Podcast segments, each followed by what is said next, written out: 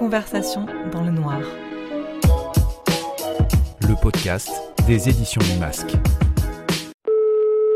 Allô, oui Salut Nicolas, ça va? Salut Violaine, ça va bien? Ça va très bien. Épisode numéro 3. Écrire, modus operandi. On retrouve l'éditrice Violaine Chivot et Nicolas Lebel, auteur du livre Le Gibier, actuellement en librairie. J'ai remarqué que dans tes romans et dans celui-là aussi, tu mêles vraiment la fiction à l'histoire. On va être embarqué dans l'histoire euh, de l'apartheid et il y a aussi un autre univers, alors rien à voir, mais l'univers de la chasse en fait qui est convoqué parce que le roman est rythmé Ouais. par des étapes très concrètes euh, d'une chasse à court. Par exemple, on a euh, phase 5, les piqueurs partent en quête du gibier. Ou alors Oui, encore euh, phase 17, euh, l'alali, le moment où la meute rattrape l'animal chassé. Est-ce que tu t'es beaucoup documenté? Parce que c'est vrai qu'entre le côté historique et puis ce côté assez singulier de chasse à court, euh, comment tu t'es documenté pour alimenter ce roman? Moi, j'ai toujours un axe historique, enfin très souvent un axe historique. hein. C'est-à-dire que euh, le mal, si je puis dire, euh, le méchant ou les méchants ne viennent pas de nulle part. Ils sont pas créés ex nihilo comme ça dans la crèche des méchants. Ils ont une histoire, ils viennent de quelque part et ils ont euh, souvent un objectif très très clair. Donc ça, c'est un axe qu'on retrouve dans pas mal de mes romans. Et ici, effectivement, c'est un axe historique qui passe par l'Afrique du Sud et son histoire tragique. En ce qui concerne la documentation, elle est toujours euh, très importante. C'est euh, le ciment de la fiction. Je vais vous raconter une histoire euh, qui n'existe pas, avec des gens qui n'existent pas, mais je vais devoir faire en sorte que vous y croyez. Et pour ça, le mieux, c'est de l'adosser à des événements qui ont vraiment toujours existé. Donc là, je parle un peu, un peu Mhm. cuisine. hein. Plus la documentation sera serrée, juste, profonde, plus euh, le, le roman sera crédible. À cela s'ajoute le fait que, ben, enseignant un jour, enseignant toujours, hein, euh, si on peut apprendre des choses en, en se divertissant, lire un bon polar et en même temps apprendre des trucs qui sont vrais, qui existent vraiment, eh bien, euh, pourquoi s'en priver? C'est un peu la meilleure manière d'apprendre. Bah oui, tout à fait. Combien de temps t'as mis pour écrire le gibier? Entre un an et un an et demi, je dirais, euh, c'est à peu près le, le temps que je mets pour écrire un roman. Euh, au préalable, on a à peu près, euh, je pense qu'on y réfléchit au moins pendant un an, deux ans euh, avant d'écrire un roman. Donc, en général, on est en, on est en train d'en écrire un autre. Mais déjà, d'autres idées arrivent. Ça ne veut pas dire que ça devient, que ces idées deviendront des romans. Ça veut dire que c'est là et que c'est pas mal. Et c'est celle qui reste et qui continue à faire son chemin et, et qui continue à attirer euh, d'autres éléments à elle et à, et à prendre de la matière qui finalement euh, deviennent des romans. Ça veut dire que là, t'es es en train de réfléchir au prochain, là? Euh, là, euh, je suis en train d'écrire le prochain. Ah ouais Et je suis en train de penser au suivant. Alors on est dans une période un peu particulière euh, depuis maintenant bientôt un an. On va bientôt fêter l'anniversaire. euh, Ouais, ouais, voilà, oui. Et, Complètement. euh, et c'est une période déjà qui a été très difficile pour, pour tous et toutes, mais aussi que ça a été parfois productif parce que il y a pas mal de personnes se sont essayées à l'écriture. J'ai deux questions en une. Est-ce que ça t'a freiné dans ta créativité ou pas du tout?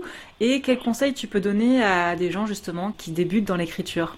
Bon, déjà le, confinement, euh, inévitablement, hein, ça nous a tous euh, secoués. On est encore dans le sillage là avec ces couvre-feux et puis euh, la menace d'un troisième confinement. On vit une période très très étrange. L'avantage de l'écriture, c'est que c'est une vraie exfiltration de ce monde. hein.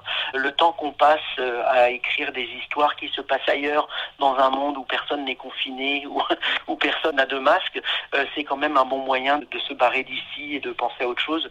Donc euh, oui, j'encourage à, l'écriture, hein, à la lecture, hein, indéniablement. Et le conseil que je pourrais donner en termes d'écriture, ce sera toujours le même.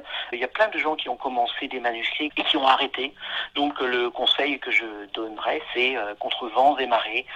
Terminé, ça vous prendra un an, je sais pas, peut-être dans cinq ans. Alors aller s'asseoir à la table de travail, c'est jamais un plaisir. C'est comme aller au travail, mais en fait, une fois qu'on est au travail, euh, c'est là que vient le, plaisir. Donc, euh, terminez ce que vous avez commencé. Est-ce que tu es comme ces auteurs qui se disent euh, j'écris euh, tous les jours, même un tout petit peu, mais... Euh, J'essaye, ouais, ouais. j'essaie d'écrire le, le, le, plus souvent possible. Alors je suis encore enseignant aujourd'hui, donc je passe une partie de ma semaine avec mes élèves et à m'occuper de mes copies, et donc pas de mes personnages fictifs. En revanche, quand j'ai du temps de libre, je les rejoins. C'est une course de fond à l'écriture d'un roman. Donc tous les jours, il faut parcourir un peu la distance pour arriver à la fin, parce que c'est là que tout commence, le moment où on va tout retravailler avec toi, Violaine, par exemple. on va reprendre tout ça et, et on va pouvoir euh, soumettre ce qu'on a déjà euh, terminé à un œil neuf pour pouvoir euh, améliorer l'écrit tel qu'il est. C'est à ce moment-là que commence le, le vrai travail. pour finir cette conversation dans le noir, est-ce que tu peux nous lire un extrait de ton roman? Oui, avec plaisir. Merci. J'ai choisi un, un, extrait qui se situe au, au tout début euh, au moment où les deux enquêteurs euh, principaux euh, vont arriver sur la scène de crime, eh bien je lance. Starsky et Shen s'engouffrèrent dans la cage d'escalier. La lumière du soleil qui filtrait par de petites fenêtres entre les paliers y était jaune et rare, et l'éclairage électrique guère plus vif. Un tapis vert râpé et troué, vestige d'une gloire passée, dévalait les marches et atténuait l'impact de leurs pas.